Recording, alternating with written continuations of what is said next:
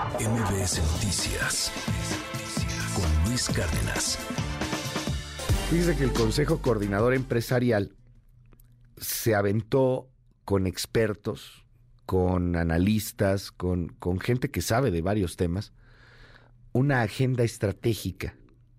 Viene un nuevo cambio de gobierno, viene nueva presidenta, porque lo más seguro es que va a ser presidenta, viene nuevo Congreso, vienen nuevos gobernadores, nuevos presidentes municipales, vienen muchas cosas.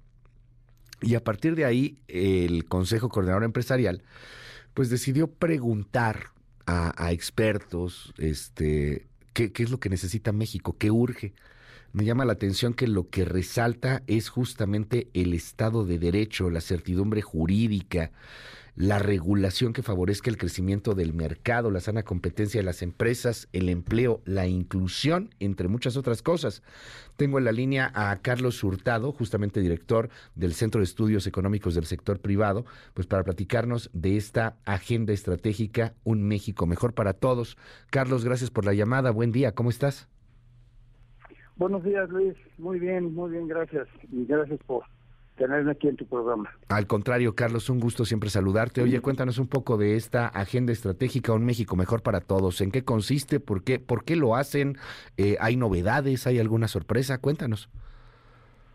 Mira, cada, eh, cada eh, principio de administración, normalmente los empresarios a través del Consejo Coordinador Empresarial hacen una propuesta ¿no? para, las, para el nuevo gobierno en diferentes áreas. ¿no? En esta ocasión lo que intentamos hacer, eh, bueno, es la misma idea, pero de manera diferente. ¿En qué sentido? Eh, en vez de preguntarle a cada organismo y a cada comisión, porque el Consejo tiene comisiones de trabajo eh, por temas, en vez de preguntarles qué es lo que tú deseas para el próximo gobierno, lo que les preguntamos fue qué es lo que tú propones al próximo gobierno, no para tus propios intereses gremiales, sino para el interés público, para el bien público, ¿no? Para el país. En ese sentido, eh, es un enfoque un poco diferente a lo que hacía en el pasado.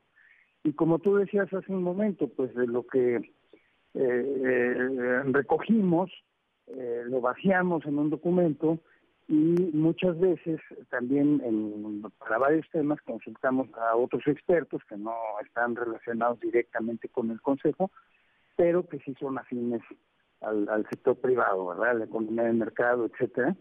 Y bueno, reunimos muchos temas. Eh, los tres principales, eh, digamos, capítulos del documento es uno social, donde se hace eh, un énfasis en, la educación, salud, programas sociales, etcétera, ¿no? Pero con base en la inclusión y en la movilidad social. Es decir, ¿qué es lo que hay que hacer en estos temas para, eh, eh, no nada más para distribuir recursos como los programas sociales, sino de más allá, para generar capital humano y para generar, digamos, que, que las personas acumulen ese capital humano por su propia dignidad. Y así con otros temas. Oye, dime algo porque, eh, digo, eh, me, me, me brinca mucho este asunto de que pues todos coinciden en la necesidad urgente del Estado de Derecho, certidumbre jurídica, pero ¿les causó alguna sorpresa? Que esa haya sido la decisión, o la, la, la, necesidad, pues, o sea, lo que, lo que se pone en la agenda.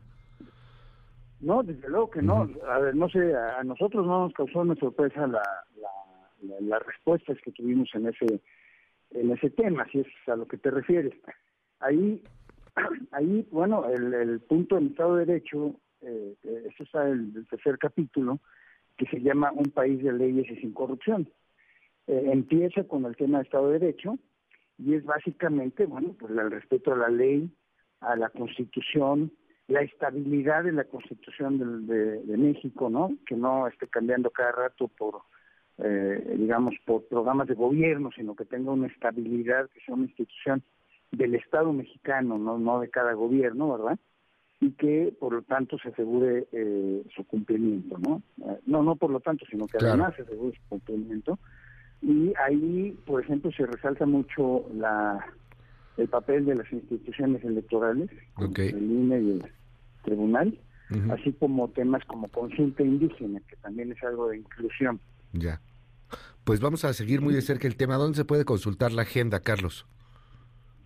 Mira, en las páginas del CCE, del Consejo Coordinador Empresarial, y la del Centro de Estudios Económicos del Sector Privado. Olvidé decir que esto es un documento, el documento se llama Un México Mejor para Todos, que me parece que eh, describe bien el título del documento cuál es el, objetivo. Gracias, es Carlos. Todo voy a hacer futuro, ¿eh?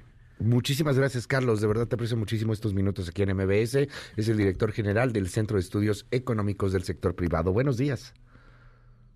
Muy buenos días, Luis, y gracias por eh, darme la oportunidad de explicar esto. MBS Noticias con Luis Cárdenas.